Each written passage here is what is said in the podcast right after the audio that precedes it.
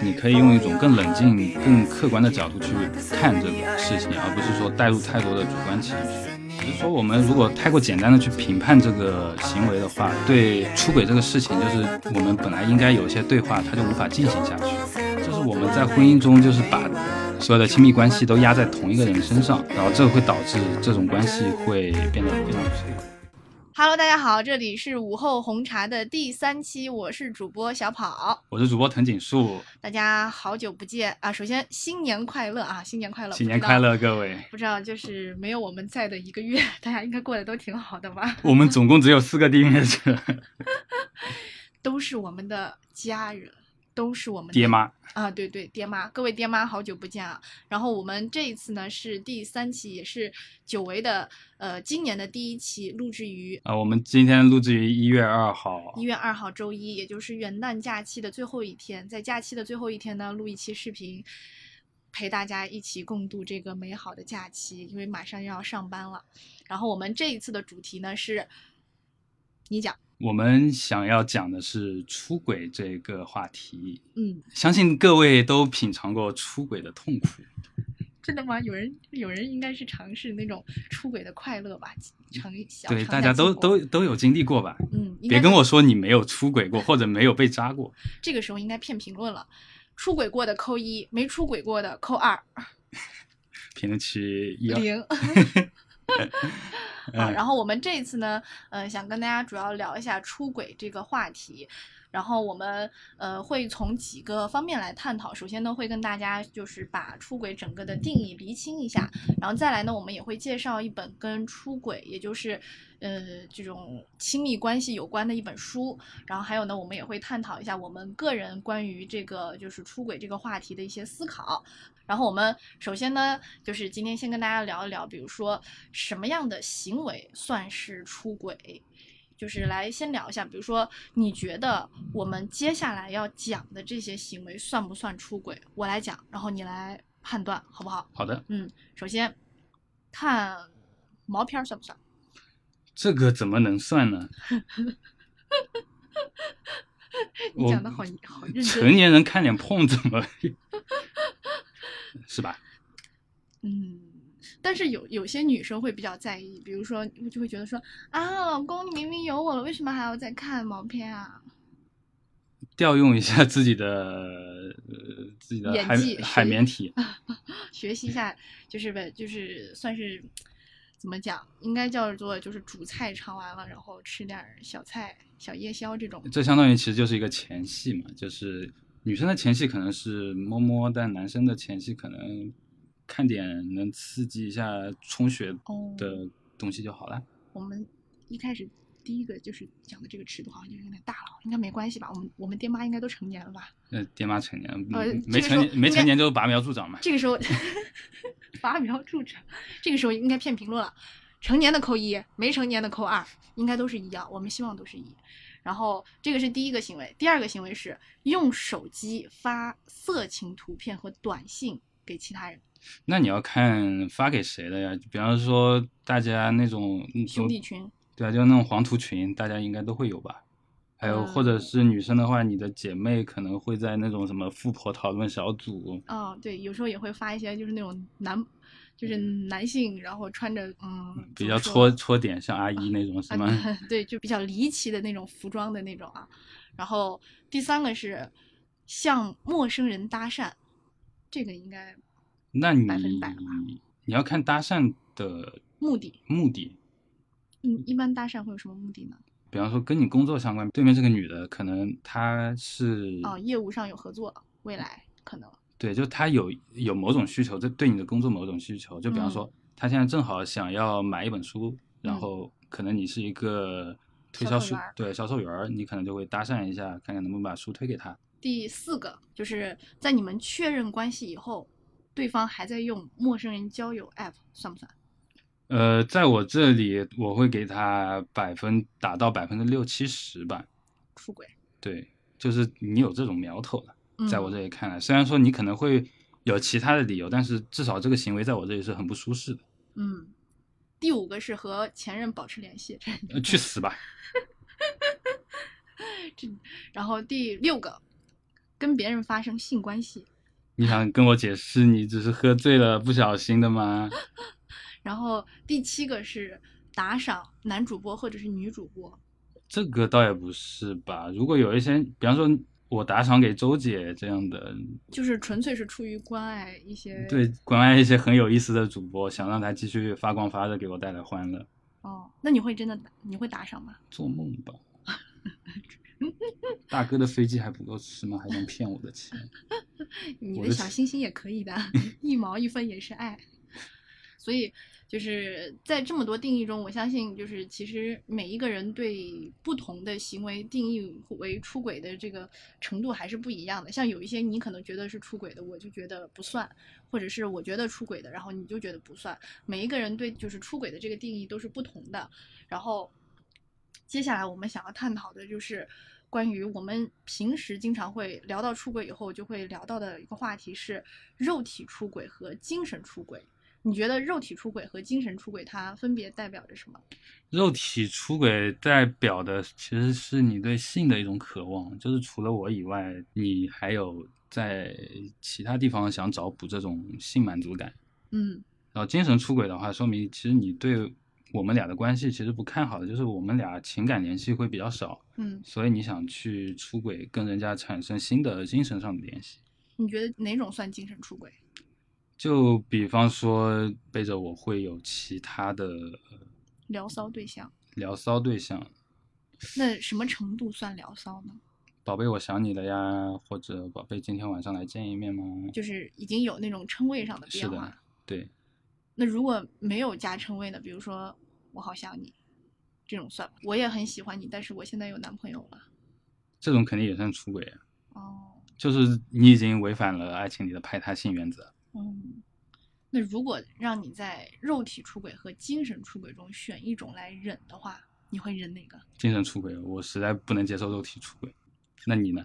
我如果按照现在的我来说的话，其实最好是都不能忍的。但是如果就是两个垃圾里面选一个来吃下去的话，那可能还是精神出轨给人的压力会小一点。对。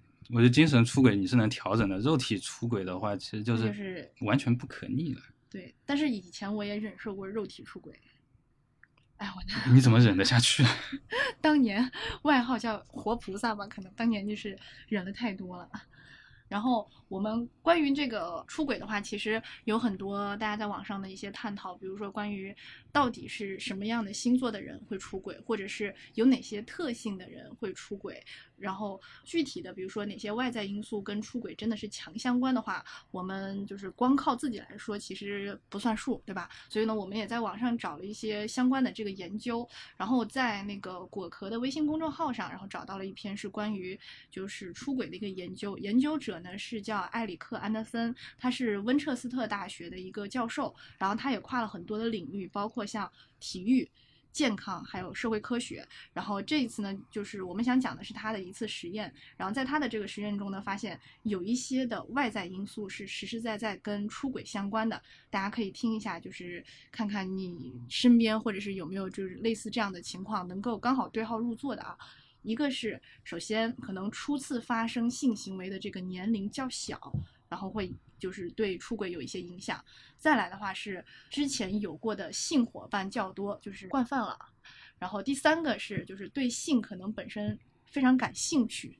就是可能是一个就是行走的打桩机，就这种的。然后第四个是性价值观更宽容，就是他可能本身对于就是类似于这种开放的性关系啊什么的都不是很介意的。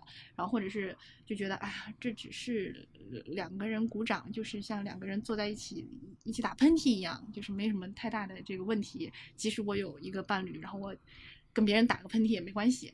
第五个是对伴侣关系的主观满意度较低，或者是跟伴侣的关系较差，这个可能出现在我们身边也会比较多一点。就是首先，要么你是就是觉得对方啊活不太好，不是很满意，然后要么就是觉得嗯我可能嗯跟你的关系有点不太好，你可能对我不太体贴。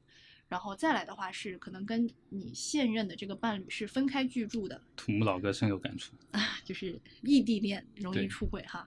然后还有一种是家庭在一个地方，然后自己在异地工作的，就是你跟原本的这个家庭不在同一个地方，就没有人管束你了，或者是说。比如说，因为他当时做的这个研究是针对大学生的嘛，那可能，比如说大学生，你可能如果跟你家里面是在同一个地方的话，那你我晚上要回家住，对吧？然后如果不在同一个地方的话，哎，晚上我就去卢家住。然后最后一个呢，就是有很多的性机会的，比如说像有一些。嗯，就本身你可能是一个学生或者是老师，你身在大学之中，你知道大学就是大家大家都是行走的荷尔蒙，对对对，所以就是很容易发生。然后大家也可以想一下，比如说哪些你觉得就是跟出轨有强相关因素的这个就是外在因素啊。然后接下来我们要聊一个重头戏了，这个重头戏呢是童工准备了很久的。关于一本书，这本书呢也是关于这个呃亲密关系的，应该叫危险的亲密关系的。对，这本书的名字叫《危险关系：爱背叛与修复之路的解释》。就是这本书看完之后，就促成了我想做这个主题。然后这本书的话，其实我推荐每个人都去看一下，因为现在网因为你收了这个费嘛啊。首先你要讲明白啊，我们这个不是广告啊，不是广告。我们这个确实不是广告，只是说这本书其实它。解释的还是蛮好的。也许我们遇到，不管自身或者身边朋友啊，或者你的亲戚啊，他们如果遇到这种出轨问题，就你可以用一种更冷静、更客观的角度去看这个事情，而不是说带入太多的主观情绪。嗯，因为我们我我觉得现在我们很多的主观情绪都不是我们本身有的一个价值观，而是说有的时候刷抖音啊，或者是小红书，就是别人说的啊，就出轨的人就该死，或者是。啊，就算出轨了，你要你要为了孩子，然后也要跟他继续在一起，就是这样太多的这种价值观，然后会一直冲击我们，然后让我们在就是思考一些具体事情的时候，也会忍不住往那边偏一点。对，当当然就是我有这样的看法，其实跟作者也是相同的，就是不代表我们是支持婚外情的，嗯，只是说我们如果太过简单的去评判这个行为的话，对出轨这个事情，就是我们本来应该有一些对话，它就无法进行下去了。对对。我们来跟大家介绍一下这本书吧。这本书的作者叫艾斯特·贝瑞尔，他是一个比利时作家，他同时也是一个婚恋心理咨询师，他专门研究的就是亲密关系领域的。他写这本书的原因呢，主要就是因为他第一本书叫《亲密陷阱》，这本书我还在看。呃，他写完这本书之后呢，就是被读者问过最多的问题就是不忠，就是出轨这个问题。然后他就和他的研究团队就针对于这个问题就进行了探讨。他在书中表达的看法就是，要以一个中立的视角去阐述人在亲密关系中欲望的复杂性，就是希望大家不要用简单的对错观点去看待出轨这一个事情。就是看完这本书之后，我会觉得，就是原先我觉得出轨它一定是错的，嗯，但是就经过自己朋友日日夜夜讨论他自己出轨的事情之后，加上看了这本书之后，就是我产生一些新的想法，就是。也是一个比较大的变化嘛。嗯，这本书里面的话，它其实对我们出轨的原因有一个比较深度的阐述嘛。首先就是他先介绍了现行的婚姻制度。我们的婚姻制度其实是从原先的父权制社会，就是确认财产所属，还有就是子嗣归属，就是血统问题，然后过渡到现在工业社会这种像伙伴关系一样。现在我们结婚更多看的是一种伙伴关系。但是呢，这些婚姻的内容其实跟我们的爱情是毫无关系的。就是我们在婚姻中，就是把所有的亲密关系都压在同一个人身上，然后这会导致这种关系会变得非常脆弱。压在同一个人身上应该怎么理解？就比方说我们结婚，嗯，我就压住在对方身上，就是我所有的关于爱情的想象和需求都要从他那里提供，嗯。但是很多时候。对方可能提供不了我们这么多东西，所以你会在这段关系里面很受挫，或者很多需求满足不到，于是乎我们就可能会选择出轨，或者对方会选择出轨。嗯，对，所以就是相当于这是一种想象力危机吧。呃，在书中作者阐述了三个构成出轨的要素，一个是隐秘，一个是性魔法，一个情感投入。隐秘的话，它代表的就是对禁忌的突破，就相当于我们在出轨的时候都是藏着掖着的嘛。嗯，对。然后性魔法的话，它不单单指的是性，而是对性的思想和能量的广泛理解。它激发了人对另外性兴奋的渴望，就相当于另外的一个人，就是第三者，他给我们带来性的想象空间是非常大的。嗯然后情感投入的话，它指的就是婚外情里面所掺杂的那些情感成分。就是一些喜欢，对淡淡的喜欢。对，嗯所以通过这本书，我们对婚外情的存在有了另外一种理解。我们在婚外情里面最令人陶醉的，可能它并不是你的新伴侣，而是新的自我。就是我们在婚外情里面感受到的，其实找的就是那一份我们自己内心的那一份冲动。然后还有一个的话，就是因为婚外情它是在现实社会里面是被禁忌的，它整个爱情故事是比较乌托邦式的，就是脱离了任何的责任，就单纯的可能只有性或者感情，嗯，就是我和我们传统的婚姻啊、家庭啊这种世俗制约就形成了很强烈的对比。就是跟这个人在一起，不用去考虑说我要不要以后长久的跟这个人在一起。对你不用去考虑一柴米油盐酱醋茶的那些东西。不用去建立家庭，只是说单纯的跟这个人在一起，然后享受当下对，啊。这样一讲还挺快乐的。当然我们在婚外情里面的话，还有一个点也是需要去阐述的，就是许多人他其实选择那些不能或者不愿意成为终身伴侣的人，嗯这其实契合了婚外情的隐秘性，就是通过爱上一个截然不同的人，他可能跟你有文化呀、代际上的差异，然后我们就通过这个隐秘性来满足自己对婚外情里面的不确定性的那种满足感。就更多的是好奇的感觉吧。就是这个人因为跟你的差距比较大，而且你以前可能从来没有接触过，然后首先你会对他有一层滤镜，然后你会好奇他的一切，再来相处下来会发现，哎，真的还挺有趣的，跟我以往的柴米油盐酱醋茶不太一样。对，现在我们总结一下书中提到这些有趣的观点。出轨可能会有两个原因，就一个是出轨它本身的魅力，还有一个是探索自我。然后出轨它本身的魅力的话，其实就在于它是混乱且无序，且有吸引力的。对，就是这种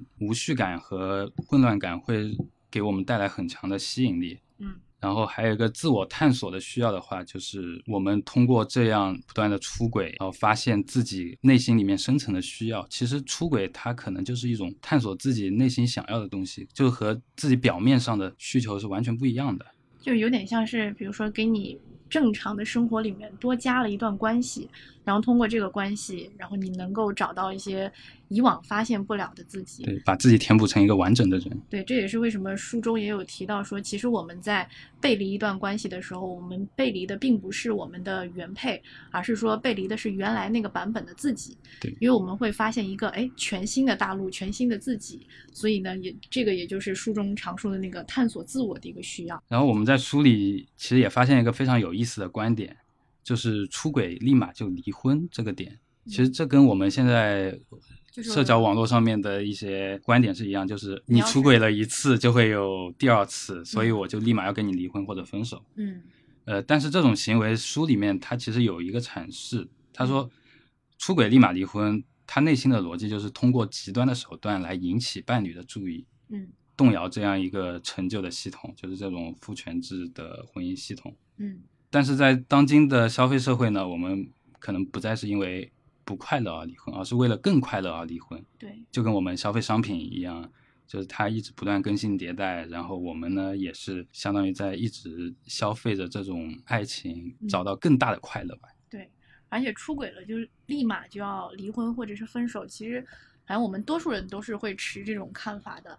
尤其是你可以看到，比如说最近有那种很美的女明星，然后发现就是她老公出轨以后，她做的第一件事情就是割袍断义，然后重新开始用一种大女主的这种姿态来生活。这个可能也是很多人希望看到的，所以明星你看他一出轨以后，立刻会有这样的反应，也是说啊，那更多的人他能够接受这样的这个行为，我才会就是往这个方向演，至少我拿出自己的态度来，你们以后还会继续为会为了我的这个流量还有代言来买单这种感觉。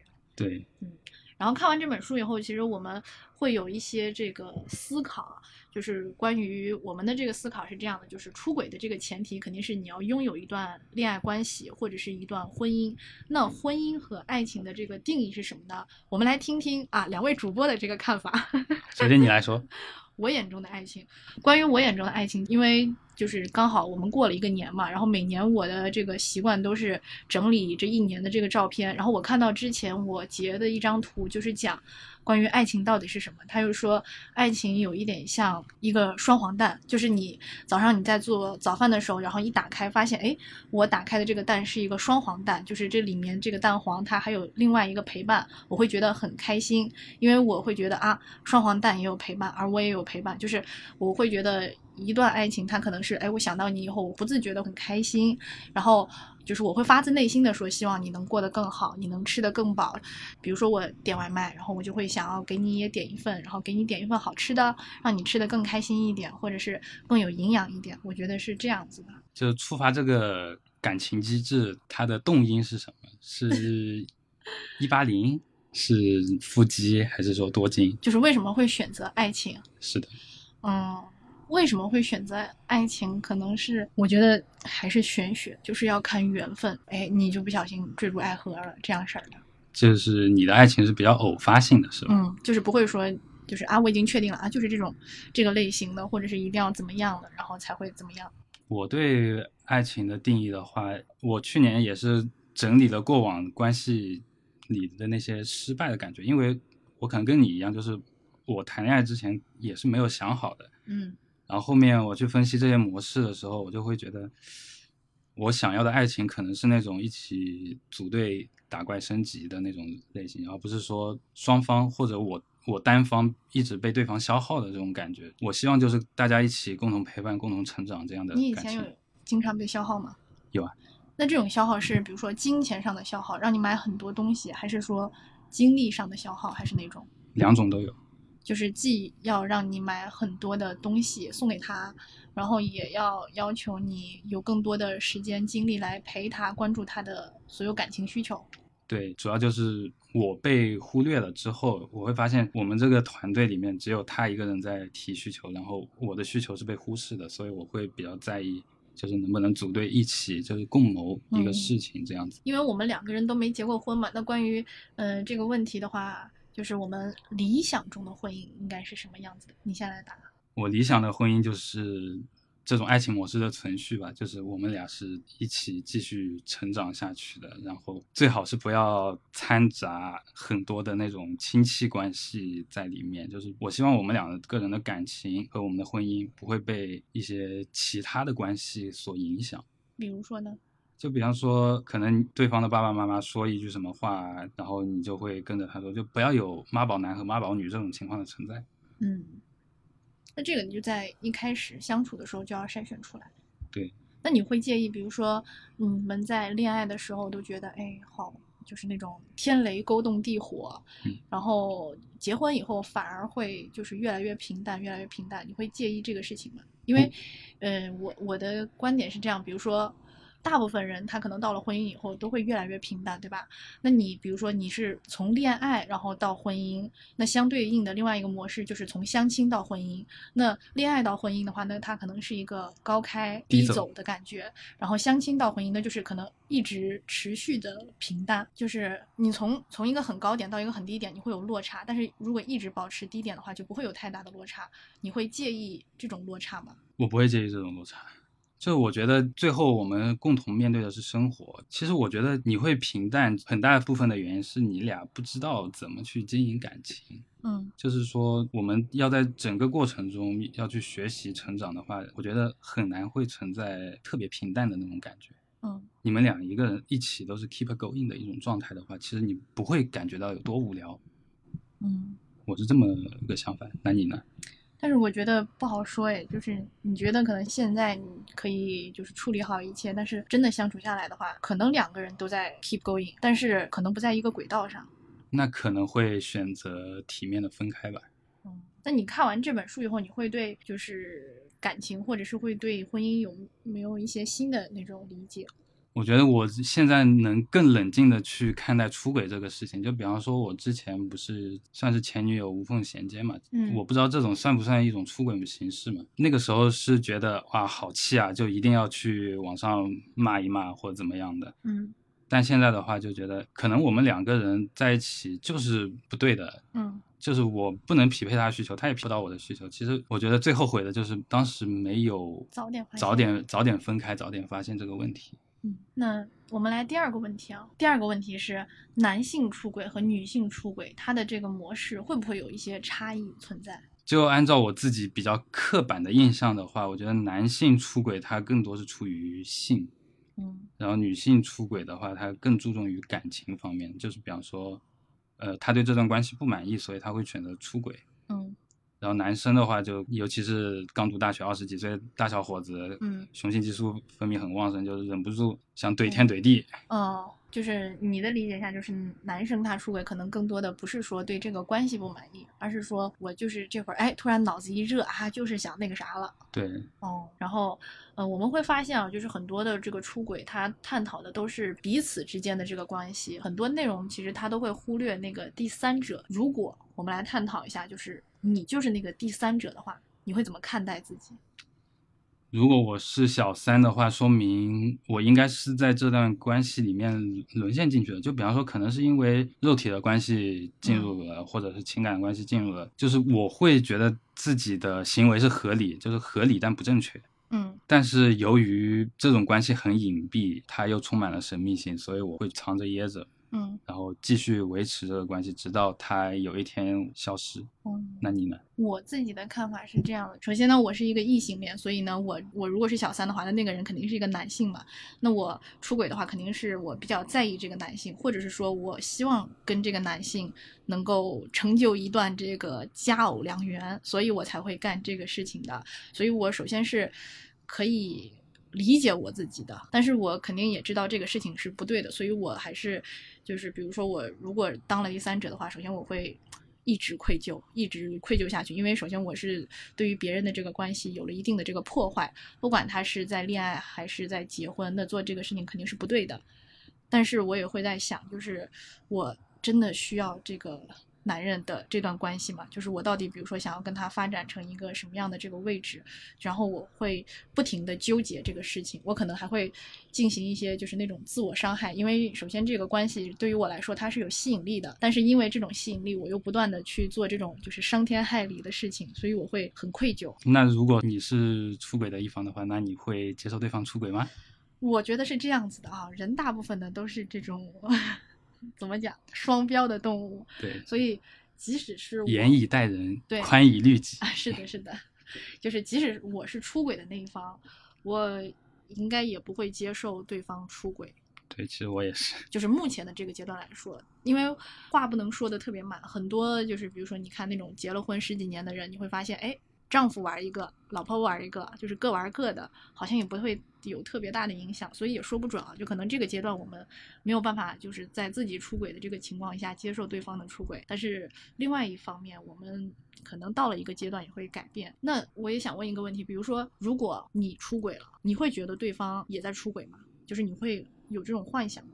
我会有这样的幻想，因为如果是我出轨的话，其实我对性的需求比较低。如果我出轨的话，可能更多是在情感方面的，所以其实就是这段关系肯定是我们俩在情感上是有问题的。然后我出轨了，所以我会觉得对方是不是也觉得感情有问题？或者是也已经出轨了？对，嗯，然后下一个问题是一个假设，就是如果你因为出轨而分手，假设啊，对方要好好的做一个，就双方要做一个这个分手的仪式，写一封信给对方，那你会怎么看待这一段逝去的情谊？嗯，如果是我的话，我会觉得，首先我会很愧疚，没有处理好这段关系。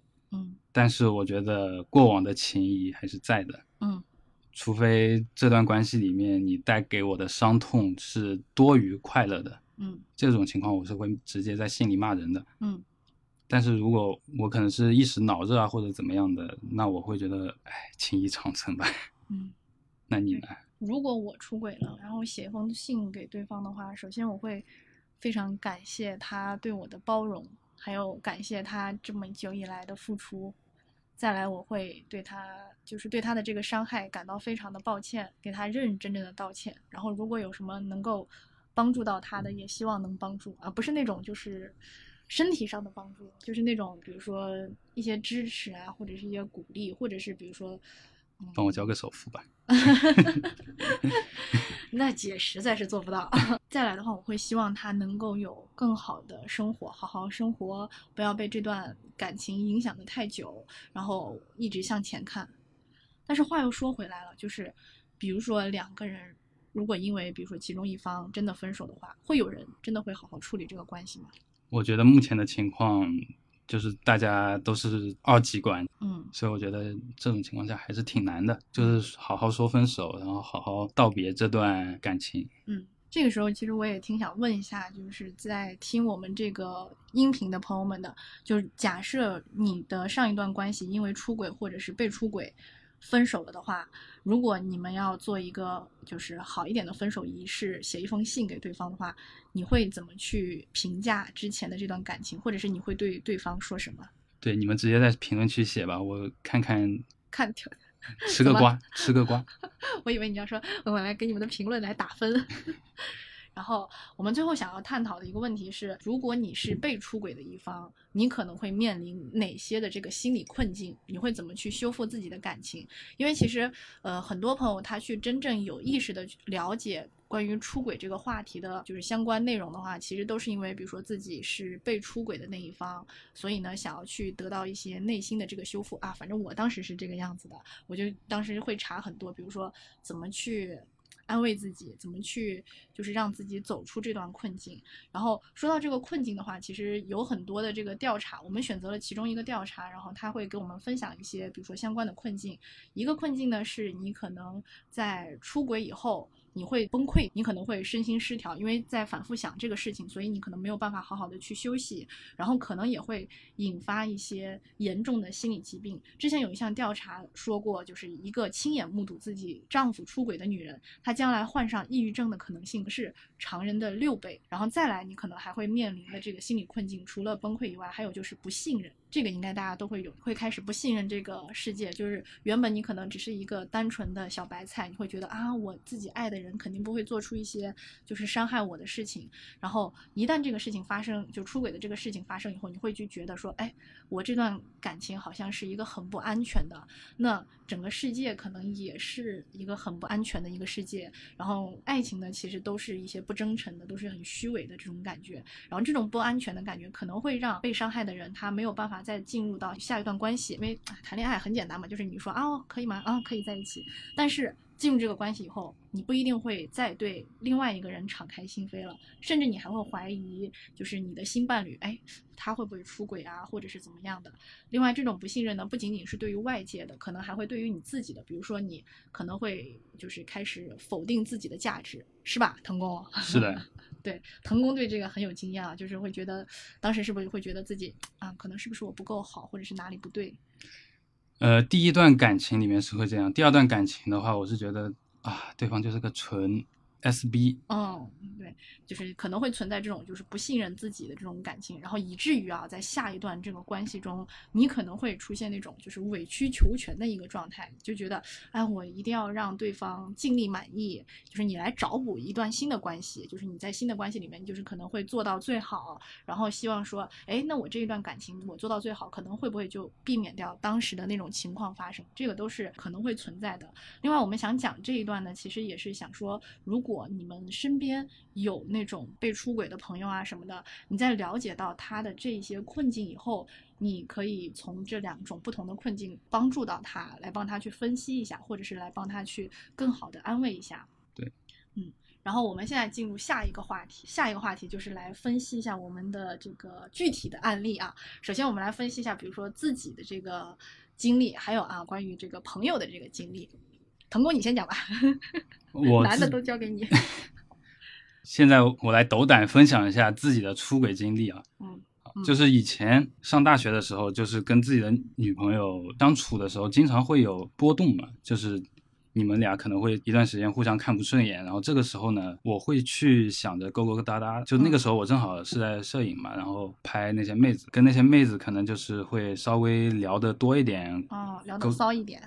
聊骚倒是还真没聊过。嗯会有那样的冲动在，但是这种冲动呢，往往很快会被我自己给扼杀了。嗯，我其实是一个下头非常快的人，就比方说前期可能花个一个星期跟这个模特建立好比较互信的关系嘛，嗯然后出来一拍发现，唉，不大行啊，嗯，还是老婆好。对呀、还是自己女朋友那一拍，然后就立马就回归自己的家庭了。嗯对，实际上就是会有大概有个四五次这样的情况吧，然后没有一次是出轨成功的，这是说老实话。咱这还挺厉害的。对，咱都能找到四五个对象，嗯之前也拍了四五个，说明重庆那边漂亮女孩真的挺多的。对，嗯。另外还有，你有什么想分享的关于朋友的经历吗？嗯、这个其实也是我最近挺苦恼的，就是呃，刚刚你上厕所的时候，我还收到他的消息，嗯就是我朋友他跟他的对象其实谈了有七八年左右吧，结婚没？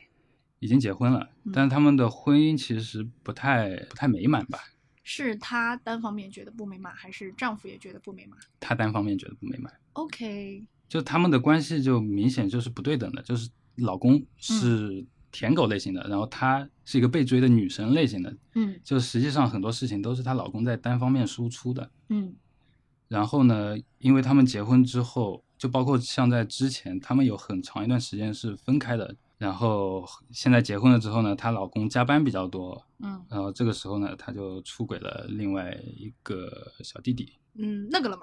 应该是半垒吧，没有上全垒。这年头还有人犯雷的，那怎么回事儿？是是谁不行吗？据他所说呢，就是隔了一层女性计生用品，哦就是来姨妈了。哦，那是就是哦，我懂了，就是因为一些自然的因素，然后抵挡了这一次的关系的发生。对，然后后面就可能再也没机会了。哦，但是他们情感还是连接蛮深的，因为他们主要还是在弹琴。哦，就是走心了。对，因为我朋友他是一个非常缺乏安全感，他可能比较传统，他需要很多关注和供养那种感觉。但是你不是说她老公已经是很舔了吗？就这种程度还没有满足到她的。对，就是这就可能牵扯到她老公自己的一些生活细节，就比方说不讲卫生呀，或者就是很邋里邋遢、不捯饬，就跟他想象中的他爱的那种男人是不一样的。但是哦她也会犹豫，就是除了这个男的以外，就除了她老公以外，嗯，没有男的会像她一样对她付出那么多，所以这就是她选择出轨，但是又不放弃这段感情的原因。哦，那你我啊我我的这个经历啊，讲起来就是真的还挺丰富的。这当然这个时候不应该笑笑，不然以后大家就是等我们红了以后就会说啊，你看这个主播怎么就是全身污点，然后讲这种事情还笑得出来没事，提前亮底牌就不是污点了，哦。免得以后被挂。是，我是这样的，就是我之前异地的时候，我有出过轨，纯肉体还是纯情感，还是两者都有？都有。然后当时我其实出轨了以后，我做了一件事情，就是我告诉我的原配说我出轨了。当时的就是当时我做完这个事情以后，其实我没想通，就是我为什么要做这个事情。但是现在我想了一下，我明白了，我其实是希望他能够做一个选择。其实你出轨了以后，因为我们还不是结婚嘛，就是只是谈恋爱，那我出轨了，那就面临比如说你到底要选这个还是那个。但是当时对于我来说很难选，所以我就把这决定权交给了被我伤害的人。然后让他来去决定，比如说你要不要再继续这段关系。对于当时的我来说，就是都 OK，就是你结束也可以，你继续在一起也可以。当时他对我说，说是那我们就继续在一起吧。我印象中他还讲了一段很感动人的话，就是他说发生了这个事情，然后听你讲了这个事情以后，我的第一反应是因为我是你的男朋友，所以我要保护你，因为就是这个事情可能对于你的这个心理也是会有很大的波澜的，所以我要尽可能的去保护你。但是呢，我也确确实实受到伤害了，所以你可能要给我一段时间去缓一缓。然后除了这段关系以外呢，我也做过第三者。然后做第三者的话，当时抱着的想法就是很喜欢这个人，所以就觉得是不是有可能鸠占鹊巢。啊？对我再主动一点，那就是他会发现我的好。然后就是可能会放弃之前的那个对象，然后跟我在一起。但是在主动以后呢，我会发现他的想法是这样，就是他只是想在过把瘾，但是没有想就是跟我在一起，或者是他其实也没有想通，他是一个比较纠结的人，但是给我的感觉就是啊，那我的这个计划就是不成功的，所以我当时做了一件事情，就是主动的告诉他女朋友，你是他的，yes，是这样的，然后他当时还挺平静的，他跟我说，就是能不能多给一些证据，这样好把这个渣男一头给锤烂。但是这样听下来，好像你才是那个办事的人。那那怎么办呢？那 那我当时的想法就是啊，那既然成不了，那就算了呗。那但是这个事情呢，也就是已经发生了，那我也不能让这个女孩子就是一直蒙在鼓里，然后跟她就是这样过日子吧。就是这个想法可能也是出于那么为数不多的一点公德心，就是觉得不能让一个人蒙在鼓里。他被出轨以后，都是大学期间发生的是吗？工作以后也有，工作以后啊，因为工作啊，工作没多久啊，就是呃不是就是工嗯工作了好几年呀，就是这几年发生什么事儿都有可能吧。你当时会不会有感觉？其实包括你自己还有你的出轨对象，嗯，你们在处理感情问题上其实非常的不成熟。对，是这样的，就是我会觉得，嗯。我自己是觉得，好像大部分人处理的时候都是不太成熟的，尤其是像我们这种，因为我爹妈，比如说就是离得比较早，所以我其实没有见过，比如说真正很好的这种亲密关系是什么样子的，所以也简单来说就是不太会谈恋爱。然后大部分人呢，其实也都不太会谈恋爱。我觉得更多的可能是，比如说大家到一个陌生的城市去上学或者是工作，很孤单，然后正好需要一个，嗯，不是特别坏的人，然后来陪伴自己。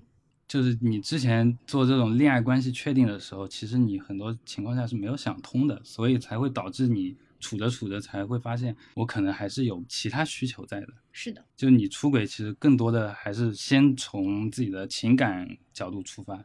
这个要怎么理解？从自己的情感角度出发，像男生的话，可能更多的是被性欲推着走嘛。嗯，你的话，可能就是更多在意。哎，我也偶尔被性欲推着走了。啊，还有还有什么事例没有爆出来吗？就是就是这种关系里面，偶尔也会被性欲推着走了。那是在确立关系之后的嘛？哦，是是，嗯，所以就是我们来比较了一圈，就是自己还有身边人的这个出轨经历，什么样的人容易出轨呢？就是对自己需求认知不太不太强，然后对感情关系处理还不够成熟的人，我觉得是比较容易出轨的。嗯，再加上就是确实是有性瘾。嗯，还有就是可能比如说关系处于一个异地或者是异国的状态，我身边的朋友就是因为异国，然后女生嘛，然后去国外读书，然后就很自然而然的出了个小轨。然后出了小鬼以后，还就是即使是回了国，然后还会跟那个人纠缠不清，就是两边都放不下，因为他可能也是就是那种真的渴望两边的一个关注和爱，就是渴望更多的关注和爱，所以才会出轨。然后你当时的出轨对象是怎样的情况呢？我当时的出轨对象聊回来，具体的情况是他没有什么特别大的缺点，就是异地的时候，只是说。你寂寞了，然后正好有一个没有什么缺点的人存在了，嗯，然后你就可能痒了，性瘾发作，然后就出了一个轨，嗯，就他本身也没有特别吸引到你的点嘛。再来就是他可能会对我很关照关爱吧，就是比如说日常的一些小的细节，我想想吃什么想买什么都会都会给我买呀什么。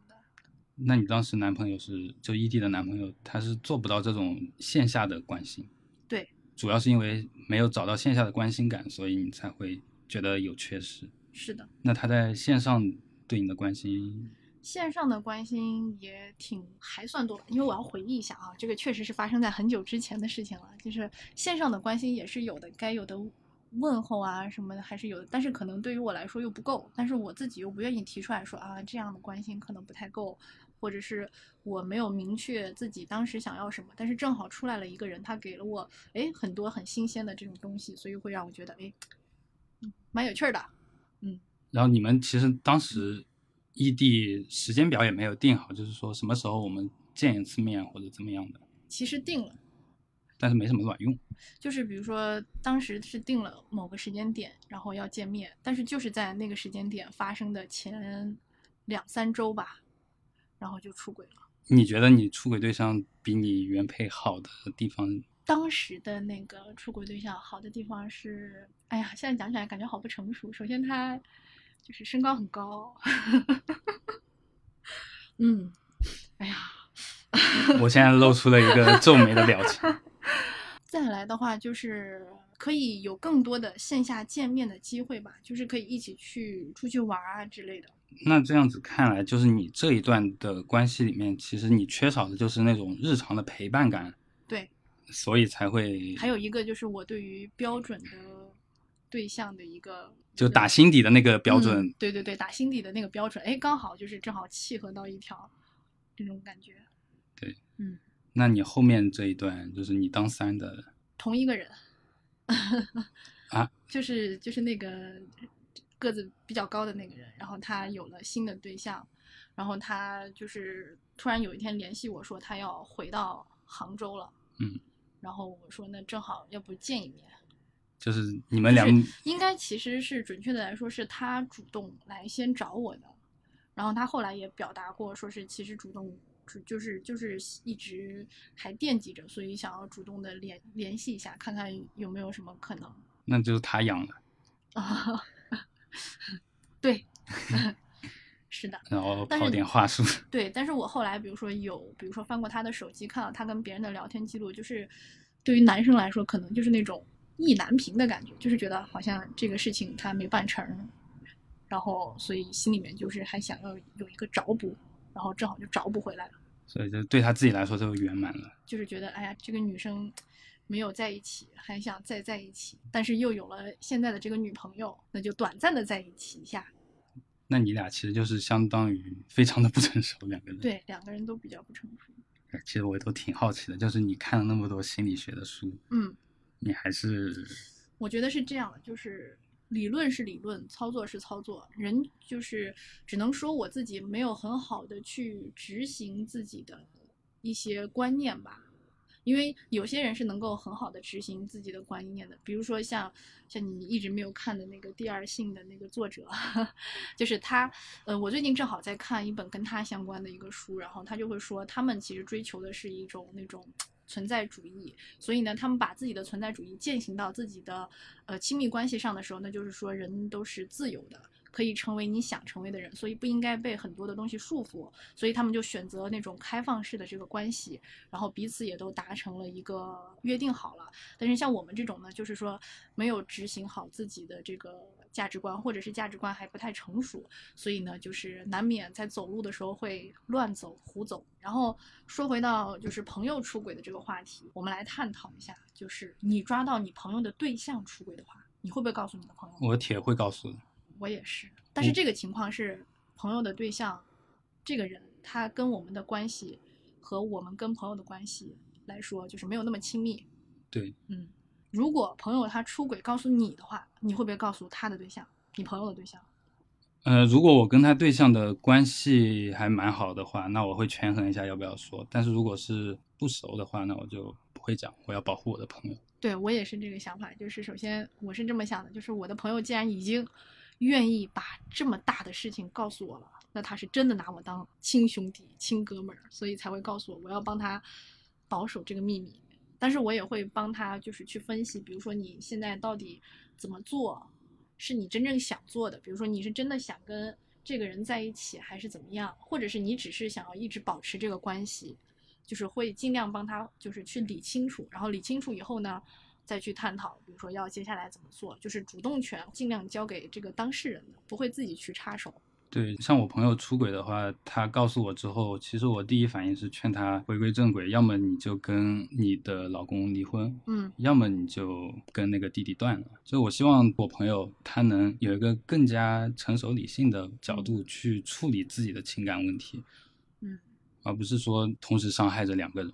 嗯。但是关于这两个选择这个问题，我会有两个小的发现。一个发现是，首先可能我们现在所处的一个大环境都是要求我们尽量保持一对一的这个关系。所以才会存在你会给别人建议说啊，要不你就跟原配在一起，或者要不你就跟新的人在一起，这样。那可能放到其他比较开放一点的这种国度，这个可能就不存在问题，大家都是这样默认的保持这样的关系的。但是怎么说呢？我觉得一个人对另一个人的情感，嗯它是有深和浅的。嗯就是说，你同时面对两段关系，比方说，你可能爱 A 比 B 要更爱一些。嗯如果按深浅来比较的话，其实你是会有一对一的选择在的。而且，就我自己的观点的话，你关系越多，你自己就是越混乱。但是你很难量化感情的深浅吧？在理科的世界里面，有一个概念叫做熵嘛，嗯你越混乱，熵就是越大，就是熵增。嗯然后你越平稳的话，就是熵减。所以我现在其实就是追求一种熵减的状态。比方说，让我进行开放式关系，我需要平衡的事情就是有我跟 A 的关系，我跟 B 的关系，然后我还要平衡 A 和 B 的关系。嗯这样子，其实你大部分时间都花在这上面之后，你会发现自己生活里面除了情爱之外，其他的空间都被挤占完了。嗯所以我并不会觉得开放式关系是一种好的选择，我更嗯希望还是一对一的关系。那你比如说怎么去衡量，就是爱这个人深，或者是爱那个人深，这个你是会有感觉的吧？不一定吧？就是如果很混乱的情况下，你要怎么去判断？那你可能更爱的是自己。哦，那就是两者都不选。对，就是你对他们的感情，可能就是并不是真正意义上就是你说的我对他好的这种感觉。嗯你的期望是两个人都为我而服务，你们要服务于我的感受。嗯就是我今天想跟 A 睡觉，嗯今天想跟 A 谈恋爱，然后我明天想跟 B 谈恋爱，跟明天想跟 B 睡觉，嗯那其实这都是你自己的想法呀。嗯就是说，你开放式关系，每个人都在性和情感上面有自私的一面，就是你们这个团体就是一个自私的大协和。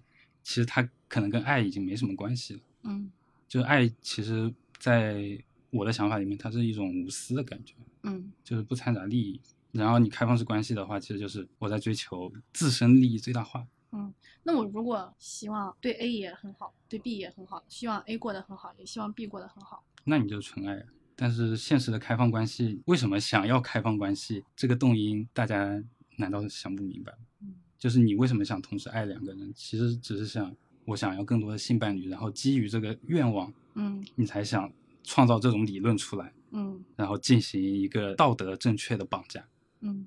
当然，这个评价不不代表所有的开放性关系啊，有一些开放性关系可能已经格局很高了，格局很大了啊，就不好说，因为国外有很多这种。然后再来，刚刚说回来，就是关于抓到朋友对象或者是朋友出轨，要不要告诉对方？会发现我们还是很双标啊。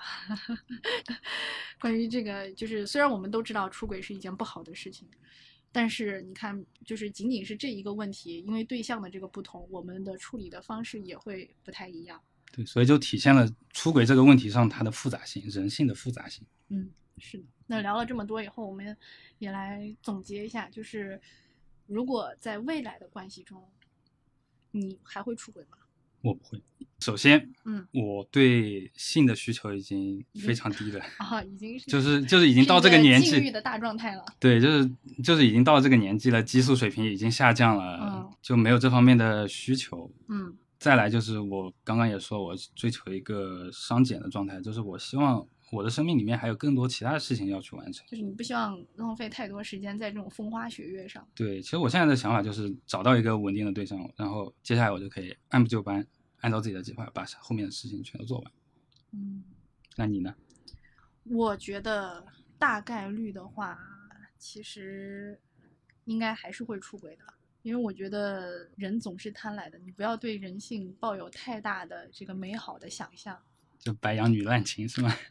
也也不是说滥情，就是因为不能话说的特别满。我当然也可以装一个很大的一个圣人在这边说，我必不可能出轨，但是还是有这种可能性存在的，因为不一定我会遇到一个非常让自己满意的一个对象，所以还是可能会就是出轨的。所以我会，比如说现在我都会先问一下对方，比如说，啊、如果你就是跟我在一起，我以前出轨过，你会介意这个事情吗？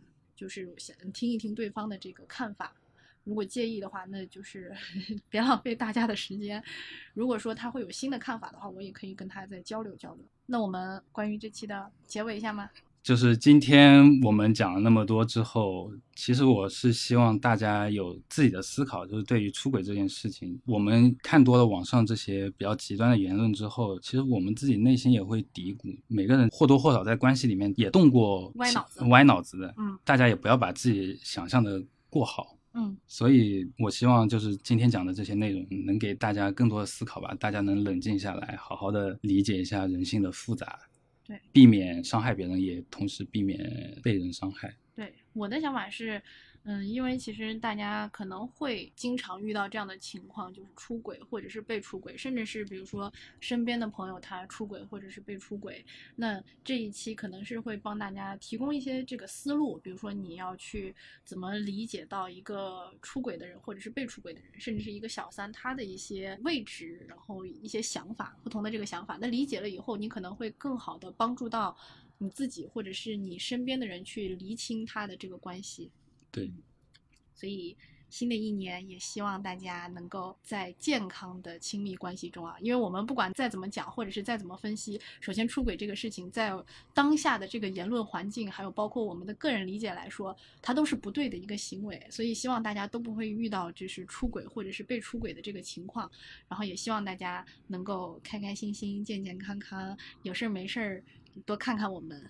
嗯，请订阅我们哦。还有就是希望大家都能用更成熟的姿态和方式去处理自己的感情问题。嗯，那我们这一期的内容就到这里结束啦。下期应该会很快到来，只嗯要我们的小跑同志能起得够早。可以的，可以的。我们现在就定期录制，好吧？我们从今年开始先立点 flag 吧，好吧？一周一更，我是想讲这个，但是我又不敢，不太敢讲，因为我是一个不习惯把话 说的太满的人。一周一更，能做到吗？我是能做到的，就看你了。可以，那我们就每周见吧。对啊，今天本来是想拍 vlog 的，但是因为某个人，哎呀，哎呀，鬼压床了，没起来啊。嗯呃，不知道我们的听友里面有多少杭州的朋友。嗯，你想干嘛？我们下一期不是想要去探访一些杭州，哦，我以为你要让杭州的朋友加你的微信呢。可得了吧？对，我们先预告一下，我们下周可能会去到，就就我们有一个计划是想去文艺复兴一下，去感受一下以前就是爸爸妈妈甚至是爷爷奶奶辈他们作为年轻人的时候都去有哪些娱乐活动。为此也采访了很多杭州本地的这些就是叔叔阿姨、爷爷奶奶们，了解了一下他们的这个日常活动。然后呢，会整理出一期，应该会有 vlog，然后也会有这个音频，但是音频好像应该不太好做啊。有点难度，反正到时候我们会想想怎么去搞的，然后大家可以敬请期待一下。另外，因为新的一年也开始了，我们刚刚也跟大家聊过我们的这个计划了，一个是，呃，一周一个，不太敢讲哈。希望我们不会不要再阳了，我们因为阳了，所以一个月根本就没有更。对，然后另外还还有什么大的规划没有我们大的规划就是？B 站百大，可得了吧？然后呃，就是大家如果有什么 flag 的话，也可以就是留言在评论区里面，反正我们的这个节目都不会被删掉嘛。然后我们可以过一年以后呢，然后来看看大家就是当初的愿望实现了吗？当初的 flag 都立成了吗？好吧，嗯，到时候评论区里面留了 flag 的朋友，我会把这期节目的你们立的 flag 全都记录下来记录下来，然后到时候联系你们，然后让你们汇报一下情况，我们就在年你这样会不末会给他们压。压力太大？没关系，反正我们也已已经立 flag 了，我们互相监督，好吗？嗯好的，那今天的节目就到这里啦，拜拜。拜拜。有这么多个理想，